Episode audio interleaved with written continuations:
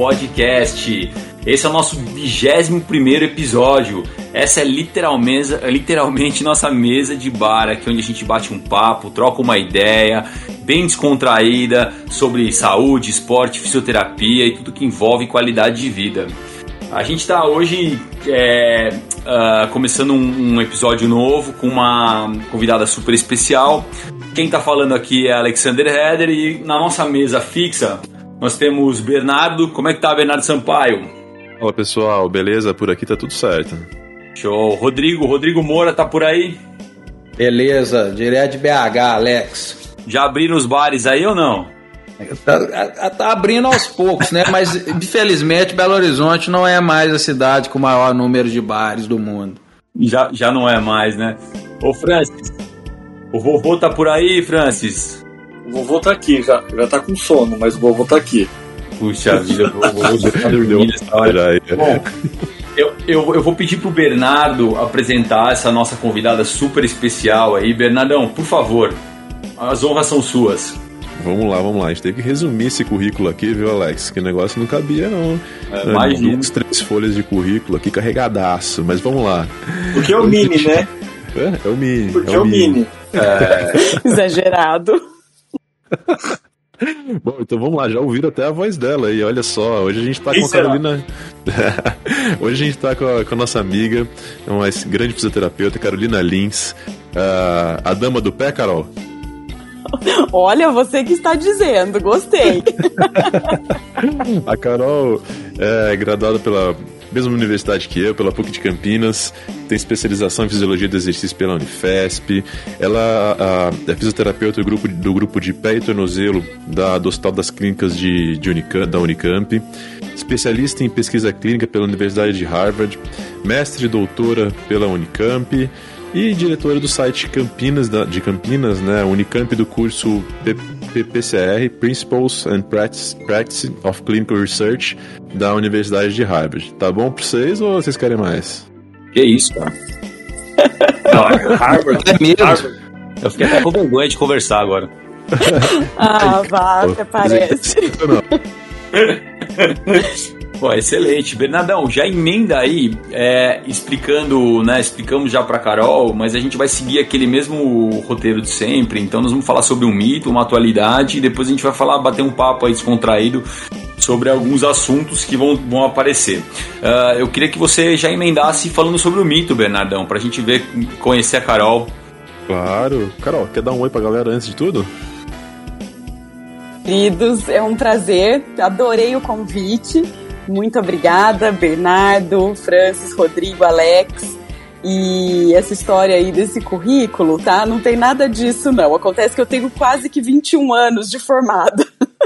Então, já andei bastantinho mais que vocês. Então, não é mais, não faço mais nada do que a minha obrigação de, de estudar e tentar trazer o melhor para as pessoas dentro da nossa área. Francis. Hoje da gente, a gente tem quase tudo isso aí de formado e a gente não tem nem metade desse currículo aí, Francis. Ah, eu tenho, eu tenho mais tempo que a Carol de formado e acho que eu tenho três linhas do currículo dela, cara. e, não, e não tenho Harvard, cara. Tá, tá difícil pra mim, viu, velho? Não, é brincadeira. Pergunta é o seu vovô. O Francis tem um baita currículo também, mas vamos lá, vamos pra frente. Bernardão, por favor, cara. Cara, vamos lá, Carol, a gente vai começar então com mito, eu quero saber de você, né? É... é mito ou verdade aí que a utilização de palmilhas é bom para os pés? Bom, então vamos lá. É, você começou com uma afirmação interessante, porque normalmente Uh, a afirmação ela é contrária, Bernardo. Normalmente uh, uh, o mito é que a palmilha faz muito mal, né, pro, pro pé. O que, que acontece? Eu, eu, tenho, eu tenho dois pontos de vista, porque a gente tem que entender que essa história de 8 ou 80 é muito complicada, né? Então, não adianta você, ai, olha, palmilha não adianta, não serve para nada, muito pelo contrário, a palmilha ela ela atrapalha, ela diminui a, a, ativação da musculatura intrínseca de, do pé, porque hoje em dia é o que a gente conversa muito, né? É, quando a gente fala em, em, em tratamento de pé e tornozelo, a gente olha muito para a musculatura intrínseca. E aí vem essa história do grande vilão, né, a grande vilã, que é a palmilha inibindo essa musculatura. Acontece, Bernardo, que não é bem assim, né? A palmilha, quando ela é bem indicada, assim como as outras, eh, assim como outros dispositivos, quando ela é bem indicada, ela é muito bem-vinda, né? A diferença vai ser vai fazer essa indicação, né? É o momento correto, a patologia é correta, porque tem quando a gente fala, ah, eu, eu, eu, eu tô olhando um atleta, um corredor, por exemplo, olha uma, uma hiperpronação na fase de apoio. Então eu vou corrigir essa hiperpronação. Aí a gente vai ter que discutir melhor isso daí, entendeu? Porque esse cara tem dor, esse cara ele tem, ele apresenta alguma disfunção, não só no pé e tornozelo, ele apresenta alguma disfunção, joelho, quadril, né? Aí a gente vai conversar. Se o cara não tem nada, aí realmente não há necessidade disso. Né? Essa, essa não seria uma boa indicação e eu estou falando isso de uma maneira geral. Agora, se eu pego, por exemplo, uma paciente que.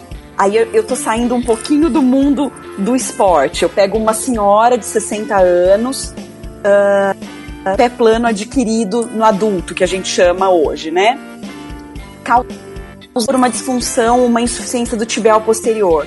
É mais do que indicado, né?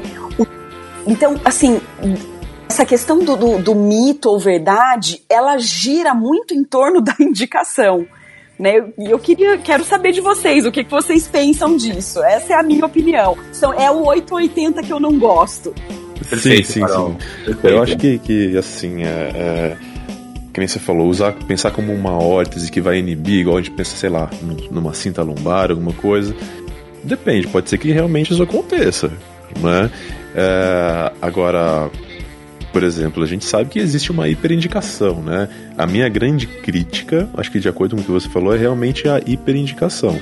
Né? Assim como todo tratamento, né? Você pega e fala, resolve tudo, né? Trata até a unha do pé. Então, assim, né, a minha, minha ressalva é essa aí. O que, que, vocês acham? Não, então, mas o grande lance aí, Bernardo, que eu acho que é importante a gente também conversar, que existem alguns tipos, né, e, e de, palmilhas, né? E aí eu, teria, eu queria perguntar para Carol, porque eu, eu, antes de falar de perguntar, eu, eu, eu, queria elucidar uma coisa. Eu acho que virou um comércio também, né? O, a palmilha. A gente tem um comércio Sim. grande hoje de palmilha, né? Você tem muita gente trabalhando só com palmilha, por exemplo.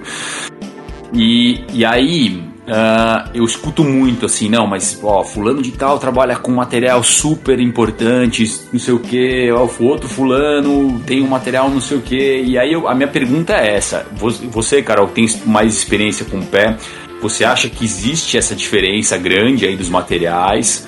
Da pessoa que está que tá indicando e avaliando para a indicação da palmilha, ou, ou não. É, a gente acaba fazendo isso de uma maneira mais comercial e no final das contas é, não tem grandes diferenças. É, essa questão que o Bernardo levantou da inibição, né, Bernardo? Poxa, gera uma certa inibição. O que eu sou um pouco crítica, eu entendo que sim, eu acho que gera, mas nós temos a ferramenta do treinamento do footcore hoje, né, atualmente então, se você, poxa, você não, não, não você só vai só vai inibir quando você deixar, entende? Porque no caso dessa paciente que eu estou comentando, de 60 anos do tibial posterior, ela precisa da órtese para tirar a ativação, a hiperativação do tendão, mas eu também tenho o trabalho todo do footcore com ela. Então, você entende que essa questão da conduta, ela é, por isso que eu falo do 880, não é porque eu vou pôr uma órtese que eu vou deixar o negócio para lá e só tratar com órtese, né? Eu tenho tantas ferramentas, aliás, nós fisioterapeutas temos tantas ferramentas, nós não somos de uma só técnica, um só raciocínio, existe todo um, um pensamento em volta disso. E aí, Alex, isso que você está me perguntando, existe diferença uh, entre as famílias, materiais e tudo mais? Sim, existe. Uh, na minha opinião, uma boa avaliação é o mais importante, porque através da boa avaliação você vai detectar os pontos importantes a serem corrigidos de fato, né?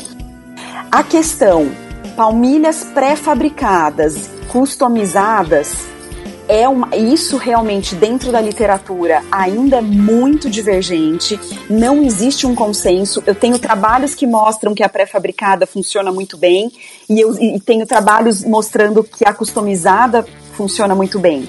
Então não existe. Aí a gente vai levar, a gente vai entender muito a, a parte comercial da situação, né? Quanto mais eu oferecer, mais eu vou chamar atenção e aí a gente entra numa questão importante, né? É, a minha Agora, pergunta foi exatamente essa, da hiper, da, quando a gente está falando da hiperindicação, e eu fico pensando que a hiperindicação ela pode vir por uma questão comercial, né? Sim, eu pensei Absolutamente, né? A hora, é a hora que você mexeu no bolso, que você ganha dinheiro, você tem um viés tremendo, né? É isso, perfeito. Francis, tá por aí? Tô, claro que eu tô aqui, sempre eu tô, meu. Cara, eu tô ouvindo essa excelente explicação. Eu acho que quando a Carol disse assim, que ela não gosta nem do 8 nem do 80, vai muito do que a gente trabalha, da forma que a gente trabalha, da evolução que a gente teve com a fisioterapia, né, cara? Então, assim, antes era, ah, só a osteopatia funciona, só o RPG, depois veio outras coisas. Então, assim, acho que a gente tem que ter na a cabeça que de ver o que o paciente precisa, a clínica ela tem que ser soberana, a avaliação ela tem que ser soberana sobre tudo e ver qual a melhor indicação que a gente vai ter. Vai ter paciente que vai ter um bom, um bom resultado com a palmilha e vai ter paciente que não. Isso quem vai dizer é essa avaliação que ela está falando. Então, eu achei sensacional essa parte. É, eu acho que esse é um mito que vai ser difícil de derrubar, mas eu, Carol, eu, eu me interessei que você falou uma coisa muito boa, que é a história de você vai prescrever, por exemplo, uma palmilha, mas assim, a gente hoje tem ferramentas excelentes como a ferramenta do Footcore, né? E, e, e, eu acho que tá num momento aí que a gente tem falado muito sobre isso, né? A gente tava falando com o Gustavo, o Gustavo falou que ele tem um, ele hoje utiliza algumas técnicas, por exemplo, de, de corrida, descalço na, na grama, que ativa tanto o footcore como alguns exercícios específicos. Eu queria que você falasse um pouco aí sobre o footcore, que eu sei que você é fera também, né? Nesse assunto. Então, Alex, é, isso é uma questão muito importante, muito linda. É, porque tem o que a gente tá, o que a gente tem lido, tem falado, são coisas muito recentes, né? Para vocês terem uma ideia, o paradigma do footcore ele foi lançado em 2015, então é muito recente. O que que, é, o que que me perturba um pouco vejo, porque hum, as redes sociais elas, né, elas estão aí bombando. Eu, eu sou eu sou um pouco fora de isso, eu, eu confesso, mas eu tô tentando melhorar, tá? Mas o que eu vejo e que me preocupa um pouco é que as pessoas esquecem do alicerce, tá? As pessoas que eu digo, os fisioterapeutas. Uh, em termos de tratamento, a gente tem que começar na base, né? A gente tem que começar, como dizem, a gente tem que começar do começo. Então, não adianta visto isso em estudos que por exemplo, uh, eu fiz até essa enquetezinha no meu Instagram. Vocês, como que vocês ativam o footcore de imediato com o paciente de vocês? A grande maioria me respondeu o exercício da toalhinha, né? Então, eu olhei a toalhinha com os dedos do pé. Trabalho já também recente, 2017, 2018, que mostra que exercício da toalhinha, ele recruta muito mais extrínsecos, flexor longo do hálux e flexor longo dos dedos, do que a musculatura intrínseca. Então, o que eu tenho vontade, o que, que eu tô tentando fazer, né? Espalhar para as pessoas que a gente tem que começar do começo. Então, começar pelo doming, que é o recrutamento, aquele exercício do pé curto, né? Do short, do short foot que é uh, a base de tudo. Se você não tem essa ativação, os outros, os outros exercícios mais difíceis, as, a, a, a, a, evolução do exercício, então eu passo, de, ao invés de fazer sentado, eu vou fazer de pé, enfim, eu perco demais em ativação. Então, a grande questão, ah, eu posso andar descalço? Pode, isso vai ativar, isso vai ajudar? Vai Mas lembre-se, eu preciso do alicerce. Isso é muito importante. As pessoas esquecem do alicerce. E a hora que eu, que eu solicito o doming, que é o primeiro exercício de todos, as pessoas não sabem fazer. Ah, mas eu ando descalço, mas eu ando na grama, eu treino com calçado minimalista. Ok, mas o doming não tá bom. Então a base da coisa não tá bem feita. Eu acho que é isso que a gente precisa deixar de informação em, em relação ao footcore, principalmente. Entendi. Não, muito bem. É, é, é, a gente às vezes começa, é, peca um pouco, principalmente porque a gente deixa levar um pouco com. Eu acho que você foi muito feliz quando você falou das mídias sociais, né? A gente acaba sendo levado um pouco pelo oba-oba. E aí você começa a ver um monte de exercício mirabolante e mas as pessoas não entendem e não sabem nem por que, elas estão fazendo aquele exercício, né? É, e, e, e, não, e não, não entendem a base. Eu acho que é essa a questão. Por onde que eu começo, sabe? É isso, é. é. Mas é, eu fico me perguntando, às vezes, Carol, o Bernardo e Francis, né? Uh, se às vezes a gente não, não, não vai cair no mesmo erro, por exemplo, do, do core mesmo, onde a gente ficava perdendo muito. A gente, é, e isso é uma pergunta, né? Ou talvez até uma, um questionamento meu interno, se a gente não tá acontecendo a mesma coisa que a gente fez no core, onde a gente ficava lá tentando achar o transverso e os multífidos e perdia um tempo com isso, para depois progredir. Né? Eu acho que isso ainda tem espaço, né? Eu acredito, a gente conversou isso com, com o Renato há um tempo atrás aqui. Uh, mas existem alguns trabalhos hoje que mostram que talvez uma, uma, uma, ativação com exercícios mais globais você tem quase a mesma ativação. Você acredita nisso? Ou acha que não? Acha que realmente a gente tem que perder esse tempo com esse início, com esse começo?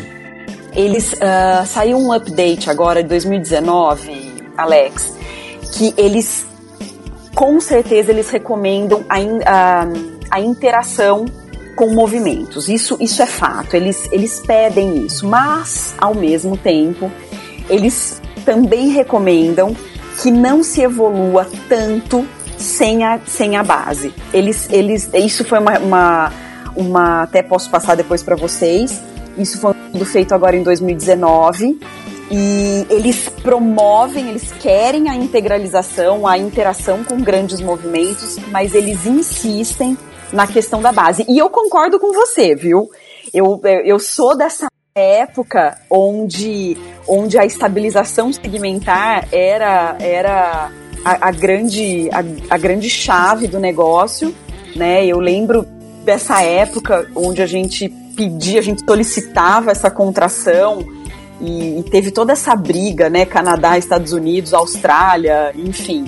Mas mas... Eu, e sabe que eu, eu, a gente perguntou isso pro outro dia, a gente estava conversando com o Renato Soares aqui sobre isso, né? E ele estava falando, mas ele, eu achei super interessante a resposta dele, né? Quando a gente colocou o mito do core, né? E ele falou assim: olha, eu, eu não jogo fora, eu acho que tem seu espaço. Eu achei interessante porque é uma verdade.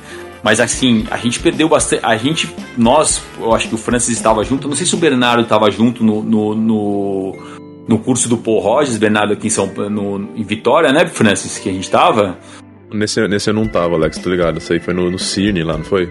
É, não, aí... esse foi em Fortaleza. Foi Fortaleza, né? E a gente fez o curso com ele. Eu lembro que era muito precisa a coisa do, do core, a gente usou muito isso, né? E aí a gente depois vindo aquela briga toda, e aí ficou todo mundo meio perdido no final. Mas é a minha pergunta. Exatamente como, como no Cine, né? A, a briga dos é. três. Isso, exatamente. É. é e aí é, é, é, no final das contas, assim, e eu, e eu concordo com você. Eu acho que com o pé é, é interessante o resultado que você tem quando você começa ali do, do, do, do básico, né? E a pessoa também começa a ter um pouco mais de consciência sobre o pé, porque a gente também não pode esquecer que o pé fica um pouco adormecido ali dentro do tênis em muita gente, né? Uh, quantos pacientes você não pega que a pessoa nem anda descalça, né? Ou nem anda nunca chinelo, só de máximo chinelo dentro de casa, né? E aí você pensa, pô, você tá negligenciando ali um monte de musculatura, né? É que, e é interessante, assim, talvez como eu trabalhar muito com o pé, uh, é impressionante, uh, é mais visível, mais palpável do que o core abdominal, né? Isso. É, é muito interessante as pessoas que têm dor, as pessoas que têm as patologias, porque ultimamente eu, eu fico um pouco preocupada porque parece que fisioterapeuta não pode mais falar de patologia, né? Nossa, não fala mais em patologia, mas são coisas que acontecem, são presentes nos nossos pacientes. Eu tenho, eu vou olhar para o todo, mas eu não posso ignorar certas situações, né? E, Sim. E, e, aí o paciente ele, ele tem a, a questão, a patologia, e é impressionante a hora que você compara a ativação do footcore do pé acometido para o pé não acometido é uma coisa impressionante. É impressionante. Eu não sei se vocês já vivenciaram isso, já, já fizeram esse teste, já observaram. Vocês já viram isso? Eu, eu, já, eu já notei, sim, alguns pacientes. Uh, é, é realmente é diferente, né? Você consegue enxergar isso e, e, não é como você falou, não é igual o core que é mais difícil de você conseguir notar, né? Na palpação, por exemplo, a, a ativação do transverso, né? Do multífidos. Bernardo, você também tem essa mesma mesma visão? Sim, cara, eu já cheguei a ver isso em pacientes, sim, essa, essa diferença, né? É, a Carol citou, por exemplo, quando, quando a gente tem aquele um pé plano adquirido lá, quando tem insuficiência tibial posterior, né? Então, por exemplo, quando você começa a fazer um trabalho até de ativação muscular na, é, e começa a ver a diferença, por exemplo, de sustentação do próprio arco, né, Carol? Exato. É uma coisa muito linda. É, é, é, é, é muito interessante, gente. Eu sou alucinada. Ô, Carol, o pé do Francis, que o pé do Francis é uma maravilha. Sério, gente. De corredor do Francis. Pronto, pronto. Ô, Carol, né? Ô, Carol, não sei se você sabe, mas assim, o Francis e, e, eu e o Francis, o Bernardo também tem um pouco aí também da. da nós somos nadadores, né? E, e o pé do nadador é um pé muito instável, né? E com pouquíssima dorsiflexão, né? E aí o Francis tem, tá inventando de correr, né? Então ele parece um mamute correndo, né? E o. é bum, bum, e o pé dele ainda cheio de instabilidade. Eu falei, você vai se machucar. Ele precisa trabalhar o, o footcore dele urgentemente, ó. Francis, vamos fazer um trabalho aí, vai. Ô Carol, é, eu já vou programar, vou marcar com você depois para fazer uma avaliação aí só pra eu correr muito pro Alex ficar quieto, bicho. Só pra isso. Gente, aí, aí, nossa, daí a gente vai. Aí você vai lá, você vai morder a medalhinha pra ele. Vou, vou. Mas é isso, é, isso é engraçado, Carol. A gente falou isso pro Gustavo também, que é, inclusive com nadadores que vão virar triatletas, né? E que tem, mu e tem muito triatleta que foi nadador de início de carreira. E, e é, essa instabilidade é bem presente no, no nadador. E essa, essa falta de dorse, que também na corrida, assim, a gente não, realmente não precisa de muita dorse, mas é, essa, essa dificuldade em realizar a dorse e a facilidade da flexão plantar, né, que o nadador tem, acaba que a gente vê muito muito nadador corre, corredor tendo muita lesão tendo muita lesão né tendo muita insuficiência e tendo muita disfunção né Ô, ô, Bernardo, você, você, você nota isso também, Bernardo? Você, você tem isso também, não? Disse, eh, quando você perguntou, tem eu? É, você, eu tenho... como, você como ex-nadador, e você. Eu não sei se você chegou a correr e você sente essa diferença, porque eu sinto. Não, eu sinto, cara. Sabe que, que eu senti muito? Eu tive que fazer uma adaptação.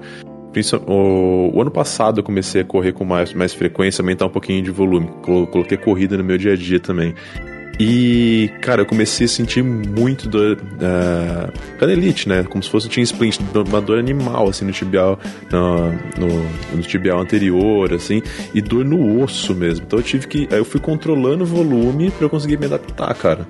Então, tipo, eu corria 3, 4 quilômetros e eu ficava fritando.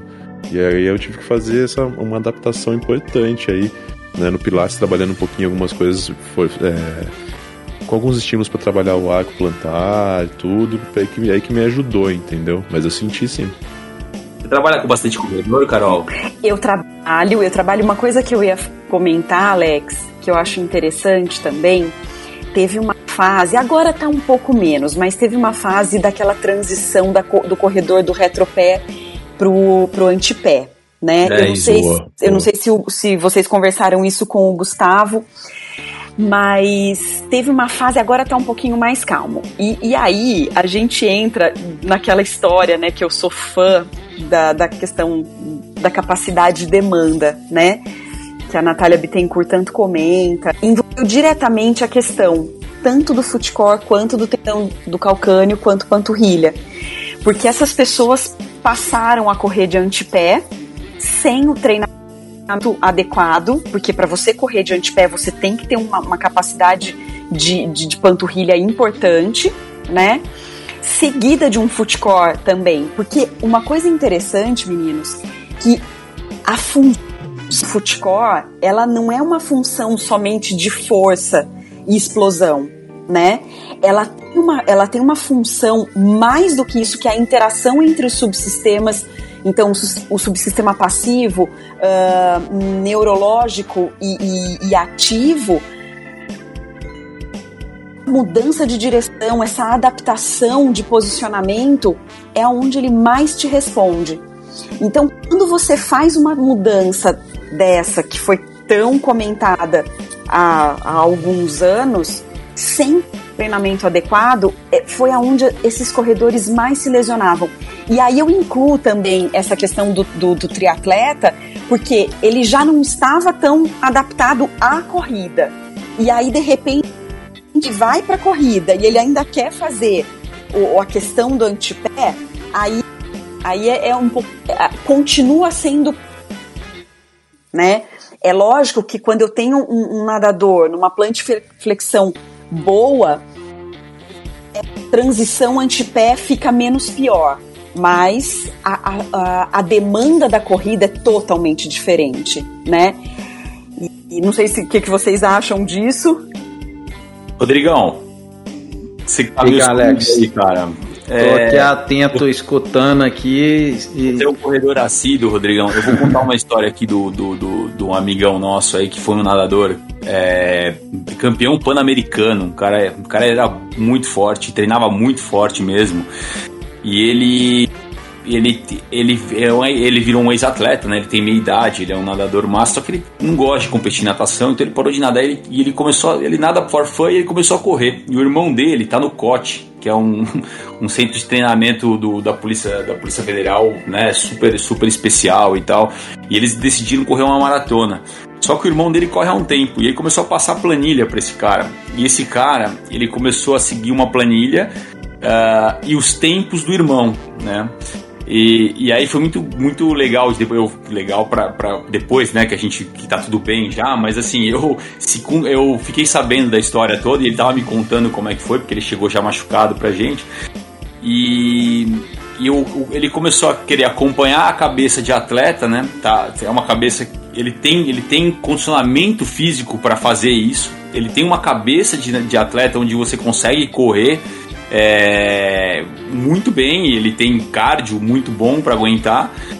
E só que ele não fez nenhuma adaptação, nenhuma, nenhuma progressão adequada. Ah, e aí começou a sentir dor. Aí vem a outra história do atleta que muitos negligenciam os primeiros sinais de dor, né? E aí ele fez uma fratura por estresse. É, mas o, o, ponto que eu quero chegar aqui é, é como é interessante quando você pega uh, alguns atletas, quando você fala de carga e demanda, né? E eles conseguem, você pede para ele, por exemplo, como você falou, ah, vamos mudar, né? Vamos começar a descarregar o pé um pouco mais uh, anterior, vamos começar a descarregar um pouco mais uh, no antepé. Ele consegue, ele consegue performar, mas depois vai vir o, o, o, o preço, né? Rodrigão, você que é corredor aí, conta um pouco pra gente aí, o que, que você acha de tudo isso, cara? Eu acho que é uma particularidade da corrida, que a corrida, essa questão do corredor experiente, né? A literatura aí talvez cita é, corredores com mais de sete anos. Eu acho que na corrida faz uma extrema diferença é, nesse processo de adaptação, né, nesse modelo de capacidade de demanda que a Carol está pontuando aí, frente a outros esportes, sabe? Na corrida a gente observa muito isso né, de, de que o corredor experiente ele já tem uma resiliência, ele consegue interpretar ali alguns possíveis desconfortos, já sabe aonde talvez esteja o ponto fraco dele do que o corredor iniciante que realmente tem que ter essa atenção redobrada. Eu acho que a corrida ela fica, é, ela fica muito mais clara essa diferença frente aos outros esportes. Eu percebo muito isso. E, e, aí nessa história, o, o, o Carol, como você estava falando, né? Uh, quando a gente pensa nesse modelo, o, o, o footcore entra com uma grande importância, né? Aí eu, estava conversando com o Bernardo um pouquinho antes, saiu um, um, um trabalho agora, em janeiro, agora de 2020, que dentro da literatura, dentro da, dentro da, da, pesquisa, nós temos lá da parte estatística, a gente tem fatores de risco, fatores preditivos, de retorno ao esporte. E o treino do footcore foi considerado um fator protetivo para corredores. Foi um trabalho muito bem feito da professora Isabel Saco, aí de, da USP, e né, com, com brasileiros, enfim, envolvendo corredores mostrando o fator protetivo de lesões. Então, é assim, a, a coisa do pé, ela tá, ela tá tomando a sua forma, né? A gente tá, os estudos estão ficando cada vez melhores, cada vez mais bonitos. A gente está crescendo muito dentro da, da, da, da pesquisa e da qualidade da pesquisa, né, Alex? Então, tá aí de, de bem fresquinho para vocês que, que o footcore, ele, o treinamento do footcore, ele é um fator protetivo para corredores. Que legal, aí que bacana, né? Tudo baseado em evidência. Eu acho que esse é um ponto bem importante. A gente começou, a gente foi, foi se perdendo aqui no papo, tá tão gostoso que a gente foi falando, né? E aí a gente passou o mito e aí a gente não falou da atualidade. Rodrigão. É essa, né? A atualidade, né? Rodrigão, conta pra gente um pouco aí, vamos, vamos, vamos, entrar na atualidade, a gente continua esse papo, mas a gente tinha aí programado uh, falar sobre, sobre alguma coisa mais atual e você pode colocar pra gente, por favor? É, já dá continuidade, a Carol já introduziu aí muito bem, era sobre isso que a gente gostaria de, né, de pontuar, né, essa relação da corrida e os dispositivos ou os possíveis treinamentos, né, dispositivo a gente pode pensar, né, é, até nos, no, no, nos tipos de tênis, né, agora os maximalistas aí, é, ou as possíveis estratégias que têm essa função de aliviar essa sobrecarga nos pés, né, Carol? Você já pontuou aí o footcore, né? Você pode falar um pouquinho para a gente aí sobre os, os tênis, né? Quanto é mais indicado ou não, esse tipo de coisa, se realmente tem essa, essa diminuição de sobrecarga, essa economia de energia, né? Que alguns pontuam, enfim. A gente vai cair, Rodrigo, uh, na mesma história da palmilha, que eu acho que o grande problema é a gente cuidar da conversão da coisa, né? Uh, saiu um trabalho recente mostrando também aqui do Brasil, mostrando uh, eles analisaram N tipos de tênis uh, em relação à pisada, em relação a, a, ao formato, né, em, em, em corredores chegou é que o tênis de pisada neutra, né, o tênis neutro, ele é, ele, ele foi o mais, o mais confortável para a da amostra, né? Então, costuma, o que eu costumo me basear e falar para o paciente é o seguinte: primeiro lugar, comprar tênis pela internet jamais. Por quê? Porque a gente tem que pôr o tênis no pé, sentir esse tênis, andar, até dar um trotinho ali na loja, né? Fazer um, treininho, uns saltinhos, uns pulinhos, para você ver o quanto ele te é confortável, tá? Eu acho que o conforto desses parâmetros desse estudo foi o mais importante. Um, questão de aumento de performance, velocidade e tudo mais que olhar o público que isso foi estudado. Porque uma coisa é eu estudar em maratonista, uma coisa é eu numa pessoa motivo, enfim, que ele faz a sua corrida e ele quer usar um bom tênis, né? Eu me deparei com uma situação onde a paciente comprou aquele tênis, uh, não sei se a gente pode falar em marcas aqui, Pode, pode falar. Pode falar. Pode, tá, claro. Tá tudo certo, tá no, tá no boteco. então ela, ela comprou o tênis, aquele tênis Vaporfly, que ele, tem, ele, é, ele é um pouquinho mais. Um, ele tem um, uma caudinha, um rabinho mais afin, af, fininho atrás, né? Exatamente o nome do tênis é o tal do Vaporfly, enfim. E, e aí ela começou a ter uma dor absurda no antepé. Uma dor absurda. Contado da compra do tênis, mas comprou porque na última, na última maratona, na, na última, não lembro qual, o, o keniano venceu com aquele tênis. Sabem que tênis que eu tô comentando, pessoal? Sim, Né? Sei, sei. E, e aí ela quis comprar o tênis do cara. E o que que aconteceu? Aquele tênis ele é especificamente para corredores de antepé, né? E ela não sabia disso. E, e aí ela ele, ele te, realmente ele te impulsiona quando o corredor de retropé ele pisa no retropé para fazer a, a, a corrida imediatamente ele te joga, então ele faz a transição rápida pro antepé e a menina chegou com uma dor absurda, uma metatarsalgia absurda. E aí eu não estava entendendo o que estava acontecendo até que ela me conta que ela comprou o tênis, né? Então o que acontece é que é, as pessoas colocam a Ferrari no mercado, não é todo mundo que sabe dirigir, não é todo mundo que sabe indicar, e aí fica né, essa, essa questão muito comercial da situação. Então, são dispositivos que ajudam? De novo, são, mas qual é o qual é a indicação, qual é o paciente, a pessoa que vai utilizar. Então, é, é é a minha, é, é o meu grande, é o meu grande contraponto, entende?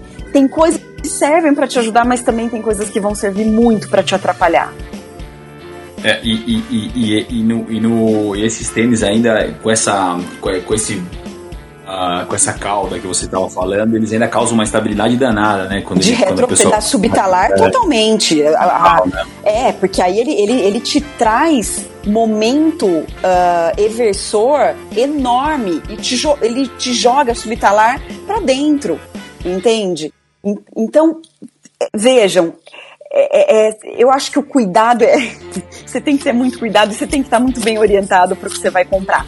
No- de uma forma geral, o tênis neutra, independente da sua pisada, né, ser hiperpronada ou hipersupinada, no geral, tênis de pisada neutra vai muito bem. Pô, não funciona então fazer um testezinho na loja, então aquele testezinho maroto lá que o vendedor te fala como que é a pisada e tal. Super feliz quando o paciente vem e conta esse teste do, da Mizuno. Ai, Jesus. Putz, mas é, de novo, a gente cai no mesmo assunto da palmilha, também no âmbito comercial, né? Porque não tem jeito, no final das contas é. Você vai entrar naquela propaganda, no cara que correu no sub do- duas horas, com tênis tal, com tênis Y, e, e é isso, né? E eu acho que o Rodrigão foi feliz também, porque é, eu acho que esses tênis de performance, eles são meio. Eles são meio não, eles são feitos para os caras que têm performance, né? E, e- e- e performance, eu acho que a corrida é tão democrática que a gente pega pessoas de, de muitos diferentes condicionamentos e tipos de corrida, né? Eu acho que falta um pouco a gente entender o, o, quanto que a pessoa corre, o quanto que ela tá familiarizada com a corrida, quanto que, é, quanto que ela performa, né? Eu acho que mais isso, né, Rodrigão? Porque, porque senão você vai colocar um tênis, eu fico pensando assim, sei lá, você vai colocar uma raquete de tênis do cara é, número um do ranking para um cara que tá começando a jogar tênis, talvez o cara vai se machucar, né? Mais ou menos nessa pegada, né? É, justamente, eu acho que passa pelo que a Carol falou aí, né, de colocar Ferrari no mercado para quem não tem carteira, né? Então, é, sem dúvida. Eu, eu tenho mais uma pergunta para Carol nesse sentido, né? Porque parece que existem ondas, né? De, né, do minimalista, né, do, do five fingers, agora o maximalista. De forma geral, assim, se a gente for colocar né, o que pode mais prejudicar, talvez é, o- o- os maximalistas hoje prejudicam mais a média geral do que os minimalistas prejudicavam. O que, que você pensa sobre isso, Carol? Rodrigo, é uma, é uma pergunta interessantíssima. Eu, eu, não, eu não sei, eu não sei, eu vou dar, eu vou dar uma, uma opinião bem pessoal, tá? é, eu não eu não tenho essa. Eu, eu, não li nada sobre, sobre essa porcentagem. É, é uma pergunta totalmente, né? Totalmente empírica, pessoal. Assim, assim. É, exato. Eu, na minha opinião, eu acho que o maior risco é o minimalista.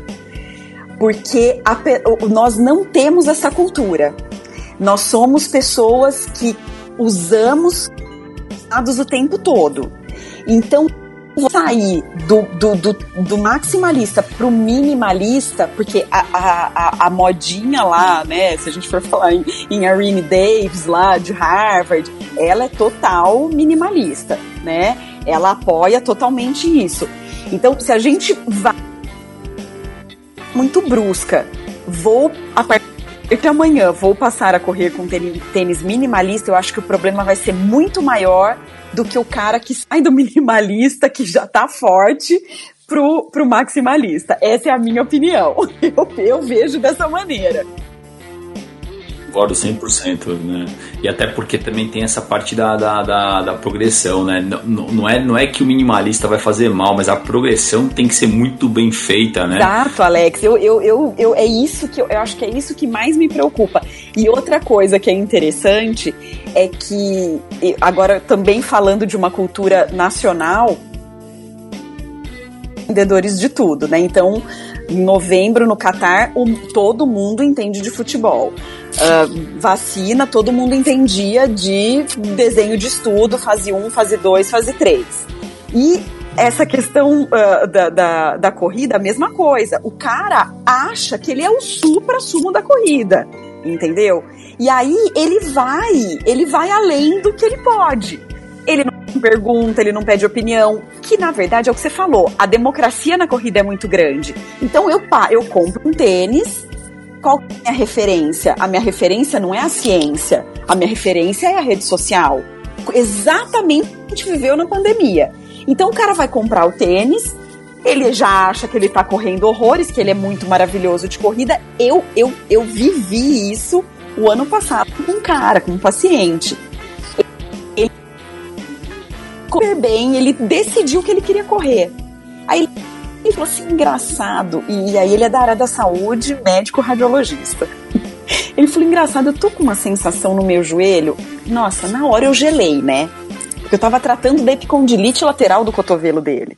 E ele me contando, e ele me contando essa história da corrida. Eu falei, cara, deixa, vamos fazer o seguinte, deixa, vamos marcar um, um dia só para eu te orientar, né? É, como, como é que você tá, porque pelo menos um, um básico. E ele me ignorou. Gente, ele fez uma fratura por estresse gigante no joelho dele, gigante na tíbia e, e mais do que uma fratura por estresse, foi uma fratura articular. Nossa. É isso. Exatamente. Mas assim, animal. Oito semanas quieto, parado. Vocês não têm noção.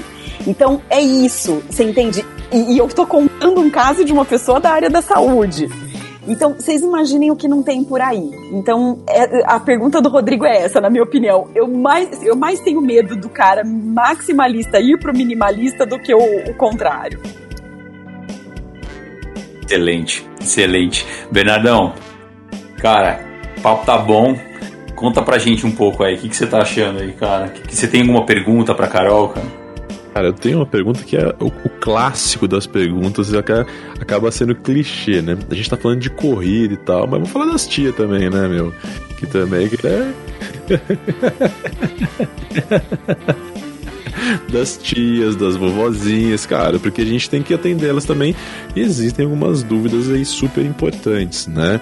É, a gente brinca e tal, mas são todas muito queridas, né? Pelo amor de Deus. E a pergunta é, né? É... Salto, Carol, realmente é ruim para os pés?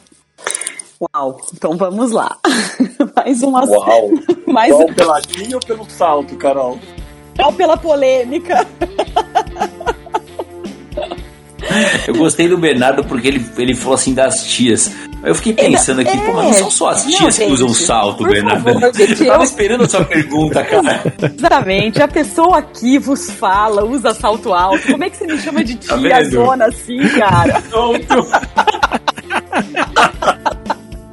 Você sabe que a hora que eu, tava, que eu falei disso, eu fiquei pensando em, em patologia de pé, alguma coisa assim, mais, alguma coisa mais degenerativa, né? Só que eu falei, puta, vou falar do salto. Falei, bom, agora já foi, né? Já emendei, já. Entendi, Ah, tá tá. A gente vai a gente acredita. Mas... Tá bom, Bernardo, tá bom. Não colou, não colou? Não, não colou, Bernardo. Pode pensar em mais alguma coisa enquanto eu falo, tá? Carol, eu sei que você tá brava, mas, você- mas conta pra gente um pouco do salto. Bom, meninos, o que que, que que acontece? O salto alto ah, é óbvio era a biomecânica de membro inferior, coluna, a gente sabe disso. Isso não, não tem por que a gente ficar comentando. Conversa com as mulheres. Isso é, um- isso é uma questão de elegância, isso mexe com a autoestima, né? É- envolve alguns fatores importantes que giram em torno do salto alto. E, então, eu acho que a, a grande questão é, ele, ele tem o seu, o seu lado de, de prejudicial, mas a gente também pode adaptar as situações. Então, por exemplo, quando eu falo para uma pessoa, uma, uma mulher, que tem uma instabilidade crônica no tornozelo e ela quer usar um salto alto que a gente chama de agulha. Vocês entendem quando eu falo, falo um salto agulha? Sim, É um- sim, sim. É um, Desce, um salto 10. um salto bem fino. É, isso gera uma instabilidade de retropé subtalar enorme, além de sobrecarregar antepé, né? Porque aí dependendo da altura da, ah, entre o calcânio e o chão, você joga cada vez mais. Quanto mais alto essa altura, mais alta essa altura, mais eu jogo as forças no antepé.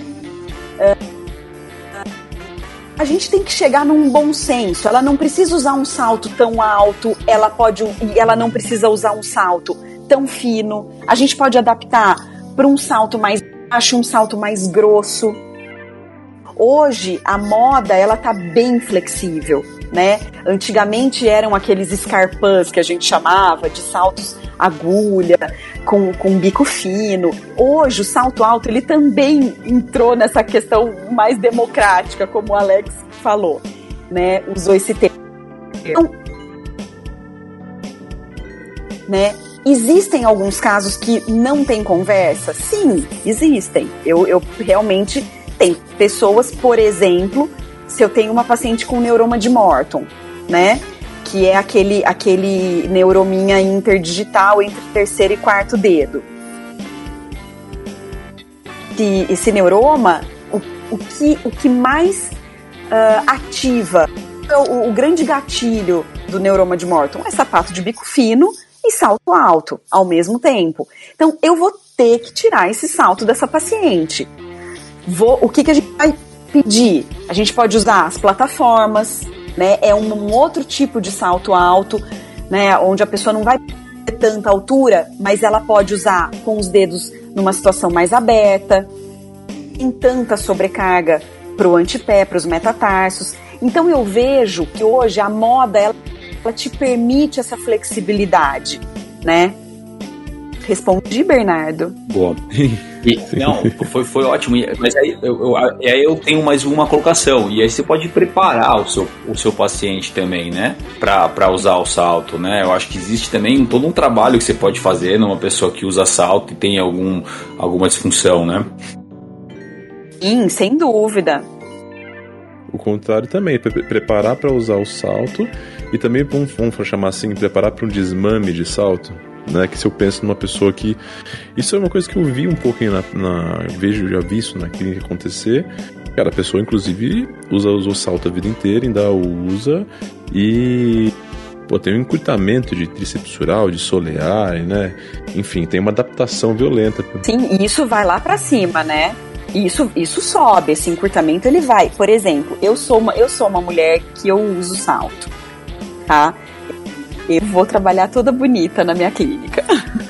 Caramba, Bernardo, você viu, né? Você ficou falando da tia, Não, gente. salto. Gente, eu tô decepcionadíssima, Depois, mas calma que a gente pode provar o contrário, que não é tia, entendeu? Não é tia, não é tia. Fala no bom sentido, porra. Então, por exemplo, aí eu fui, esse final de semana passado, eu fui dar um curso lá em Salvador.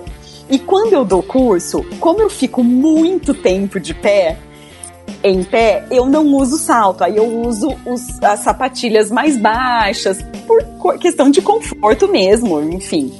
Do, você que é o, o, cara da coluna, meu, eu sinto um desconforto absurdo nas minha, na minha lombar e nas minhas sacroiliacas. Por falta do salto, entende? Então, é, é essa, essa, esse contrário que você colocou, ele é muito verdadeiro. Pois é, é, cara, pois é, entendeu? Isso a gente vê direto, assim, né? Aí é que eu acho legal essa ideia da, do, do, sintoma, né? De modificar sintoma e a gente sempre pensar em habituação e sensibilização, né? Porque você tem a pessoa que está acostumada com o salto, né? O salto é prejudicial para ela, né? Você não tem sintoma, talvez a gente contraindicando, você pode direcionar para essa modificação de sintoma que a Carol citou aí no, no caso dela, né? E a gente observa isso também, né? Então me falaram que usar salto era ruim, até porque eu tava com um problema na coluna, eu parei de usar salto e agora eu tô com uma baita dor na minha, né, na minha, na minha planta do pé, né? Isso. várias vezes no consultório a gente observou isso, né? Muito, muito. Planta do pé, então a, a própria fasciopatia, né? Aliás, eu preciso, para fasciopatia, eu tenho que fazer uma elevação desse calcânio. E as tendinopatias do tendão do calcânio, né? Finalmente, finalmente saiu, recente, foi o ano passado, se eu não estou enganada, ano passado retrasado, saiu o trabalho da calcanheira, ou seja, da elevação do calcânio para as tendinopatias do tendão do calcânio. Né? Eles fizeram uma comparação de excêntrico com um grupo fez só o excêntrico, outro grupo só uh, usou a calcanheira. E o grupo calcanheira. Calcanheira de silicone, Carol? Calcanheira, eles. Olha, agora você me pegou. Não lembro se era de silicone especificamente, mas era uma calcanheira de elevação. Tá? Do, não, não, Deve ser aquela meia, como é, meia Então, mas é porque eu falo, né, da, eu falo da, da, da, de silicone porque tem uma bastante crítica em relação à instabilidade que ela causa, né, ali no, no calcanhar, né? Mas a calcanheira, nesse caso, não seria só para tirar um pouco a tensão do tendão calcâneo? Exato, Isso, exato. Então, exato. Só uma elevação mesmo. Uma né? elevação, exatamente. E aí no Visaei, no questionário do Visaei, eu, eu entendo que, que é uma variável primária relativamente pobre, mas eles tiveram 17 pontos à frente do excêntrico, né? E eu ainda brinco com os meus alunos. Ai, Carol, é para parar de fazer o excêntrico? Não, pessoal, é só para pôr a calcanheira junto com o excêntrico. Uhum. Ah, excelente. Ó, eu vou falar o estudo de caso aqui, hein, meu? Do corredor nato. Lá. É, com a pandemia eu comecei a correr, tanto a brincadeira que a gente faz aqui com, com o Alex e tal. Mas correr, comecei mesmo, assim, do zero. E começaram as dores, igual o Bernardo disse aí, no calcanhar, dor aqui, ali e tal. E uma facite, canelite, enfim, tudo que vocês pensarem. E eu fiz um pouco de tudo, assim, vamos dizer, sabe? Primeiro eu tentei essa liberação de, de, de tendão calcâneo e tudo mais, fazendo um pouco do excêntrico. Ajudou um pouco. Aí o que me ajudou e, e, e, e diminuiu a sobrecarga um pouco no pé foi essa calcanheira de silicone ah. que eu usava para trabalhar e que eu usava para tentar correr. Mas quando eu ia correr com ela, não era, não, não me dava um conforto, me deixava muito instável sabe? Então eu tive que ir adaptando ali um pouco. Então, assim, acho que é de tudo um pouco. É a progressão, é a, é a liberação, é a calcanheira, é um tênis melhor, melhorzinho para o meu pé, assim. Então, acho que você vai ter que adaptar e dando conforto mais para o paciente, né? Exatamente. É, e essa, essa história da, da, da do salto, é, eu acho que é muito parecida com, com, com os pacientes de coluna também que vivem sentados, né? E você vai adaptar uma, uma posição mais de extensão, né? Ele vai sentir também, né? Então a gente, a gente faz muitas compensações. Eu acho que nessa hora do pé você pode trabalhar isso também, né? Saber usar algumas horas do dia, tirar o salto, não tirar de uma vez. Eu acho que existe uma progressão para isso também, né, Carol? Sim, totalmente. E se você tem essa oportunidade, por exemplo, se eu tenho uma paciente que ela, ela, ela vai usar o salto o dia inteirinho a gente tem que fazer uma orientação de que naquele dia é melhor que ela adapte para um salto mais baixo, um salto mais quadrado, né? Você não precisa ficar o dia inteiro num salto agulha. Isso porque ela ela vai fazendo isso ao longo do tempo, ela vai juntando, digamos assim, microtraumas, né? Ela vai fazendo microtraumas.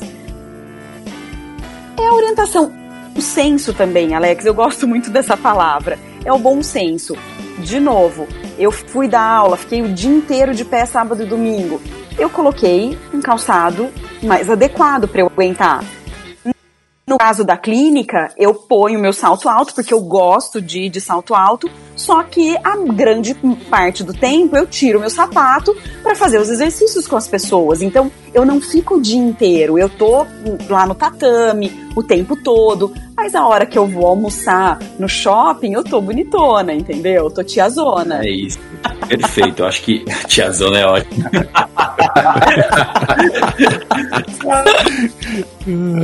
Mas olha, foi, foi, perfeito, Carol. É isso que eu quis dizer, né? Você saber usar o salto. Eu acho que existe a maneira de você usar. Eu acho que existe você como, como usar e saber usar, né? E aí, como muitas, muitas uh, funções da fisioterapia, uma delas é uma das mais importantes, educação e orientação, né?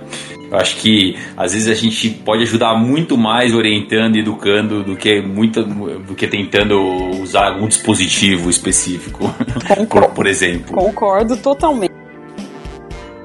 Rodrigão, você tem mais alguma pergunta aí, Rodrigão? Ô, ô Alex, é, tem, né, nessa perspectiva aí de cuidado com os pés, né, é muito comum no nosso consultório no dia a dia é, as perguntas com relação a aos joanetes, né? Se como conter, como prevenir, né? A, quem tem dor, quem não tem dor, né? As, principalmente é, as, as, os as idosas, né? Ficam preocupadas com essa deformidade no pé. Se a Carol usa algum dispositivo para minimizar, orienta aquela, né? Parece que tem é, algumas indicações para correção, assim, né? Da, do Alux né? Qual que é a sua experiência com relação a isso, Carol? Então vamos lá, Rodrigo, é um assunto que eu, eu curto bastante. O que, que acontece? Um, como você disse, ah, e as idosas estão preocupadas e tudo mais. A grande questão é que atualmente elas não são tão idosas assim, né? Então, uh, eu, tenho, eu tenho mulheres de 50 anos super ativas, bonitas e elegantes e usando, né, trabalhando, usando todo tipo de calçado, apresentando um joanete, um, um, um Malux Valgo considerável. Uh, e aí, a gente estamos vivendo um momento de transição em relação a essa correção. Gente, uh, a indicação de correção uh, algo era somente dor cirurgias grandes, com várias técnicas diferentes, chevron, aching, lapidos, enfim. Eram cirurgias abertas, bem complicadas e de pós-operatório difícil. Gente, eles, essa, essa coisa tá mudando, é muito legal isso. Eu até fui lá no Instituto Vita dar uma palestra e o era bem esse, sabe? Era muito legal. Porque agora tá vindo advento das cirurgias minima, minimamente invasivas, que tem um pós-operatório ótimo, elas saem andando do hospital, a pressão é muito bem feita, você fica, uh, você, apesar de você poder andar imediatamente após a cirurgia, você, ele tem toda um, uma, uma bandagem que é feita nesse pós-operatório por seis semanas, né? De quatro a seis semanas. Mas essa correção ela está sendo muito bem vista e, do ponto de vista estético mesmo, tá? Coisa que. É isso que eu ia te perguntar, né? Se era com relação a sintoma, dor ou da perspectiva somente estética a essa indicação? Está existindo e está sendo muito bem visto com bons resultados, Rodrigo. Agora, se você me perguntar, Carol, o, o que, que a gente faz para evitar o Alux Valgo, o Joanete? Adianta. O grande vilão da história, e aí a gente vai entrar na questão de salto alto de novo, porque normalmente o salto ele vem acompanhado de um bico fino. Hoje mudando um pouquinho mais, a moda tá mais aberta, né, ali no, no antepé, mas o calçado de bico fino é o grande vilão. É ele quem provoca essa situação. Existem fatores sistêmicos, doenças sistêmicas que ajudam, tem, que fazem um, um, fator de risco, que são fatores de risco? Sim, existem. Mas dentro dessa perspectiva, o, o calçado é o grande vilão. Se você me perguntar, funciona a órtese de separação de dedo? Gente fora da literatura, não tem isso na literatura mostrando que sim, tá? As pessoas acabam utilizando porque o mercado vende, mas se a gente for falar de evidência científica, não existe evidência que isso realmente funcione, tá? O que eu tenho de evidência, uh, embora de volume muscular, são alguns trabalhos com o Footcore. Então, o Footcore melhorou volume muscular de pacientes com valgo, o volume muscular do, da musculatura intrínseca do pé em pacientes com valgo. Mas, e, e aumentou força de flexão dos dedos. Mas não, não, não usaram parâmetro dor. Então fica complicado a gente dar uma opinião baseada em evidência nesse sentido. Tá? O que eu vejo é que os estudos estão crescendo, a gente está conseguindo. Nós vamos, eu acho que daqui um tempo, daqui uns dois anos, a gente volta a conversar e eu talvez traga alguma novidade em relação a isso. Perfeito, perfeito. Legal. Ótimo. Ah, muito, muito, muito esclarecedor. É, exatamente, porque tá, aí de novo a gente entra na, na, na, parte comercial, né? Porque existem aquelas lojas de, de pé que você vai e você encontra milhares de coisas, né?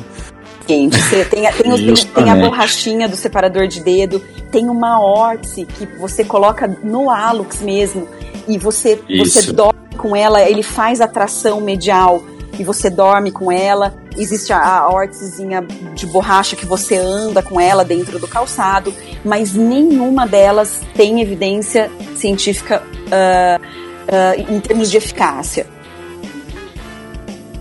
É, isso, isso é uma coisa interessante, né, que a gente tem no, no, no, no, no Brasil e no mundo, né?